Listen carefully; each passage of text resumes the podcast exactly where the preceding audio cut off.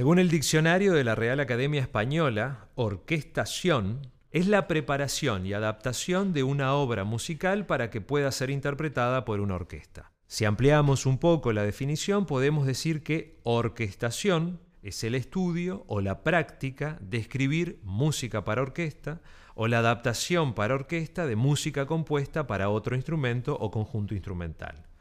Y en un sentido más estricto del término, orquestación debería utilizarse solamente en escrituras para orquesta, mientras que el término instrumentación se debería utilizar cuando la escritura o la adaptación es para cualquier otro conjunto musical, por ejemplo, una banda sinfónica.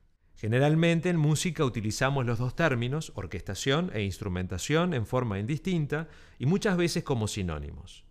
Y podemos decir, sin lugar a dudas, que Igor Stravinsky, a lo largo de su carrera, además de ser un compositor brillante, fue también un genial orquestador o instrumentador. En algunos casos realizó orquestaciones de obras de otros compositores, como piezas para piano de Chopin o Tchaikovsky, o instrumentaciones de músicas populares, como en el caso del canto de los remeros del Volga que compartimos en el podcast anterior. Pero también realizó orquestaciones e instrumentaciones de sus propias obras, y uno de estos ejemplos son sus ocho miniaturas instrumentales. Stravinsky había compuesto en 1921 una serie de ocho piezas fáciles para piano conocidas como los cinco dedos. Según el compositor, una vez que las manos del pianista tomaban la posición de los cinco dedos sobre cinco teclas, se quedaban allí y no se desplazaban por el teclado como es habitual al tocar el piano.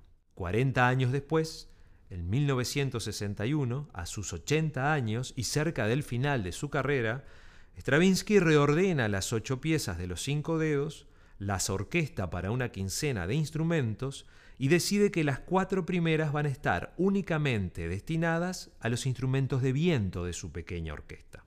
En el podcast de hoy, y continuando este ciclo dedicado a la música de Igor Stravinsky, las cuatro primeras piezas de las ocho miniaturas instrumentales que fueron estrenadas bajo la dirección del propio Stravinsky en Toronto el 29 de abril de 1962.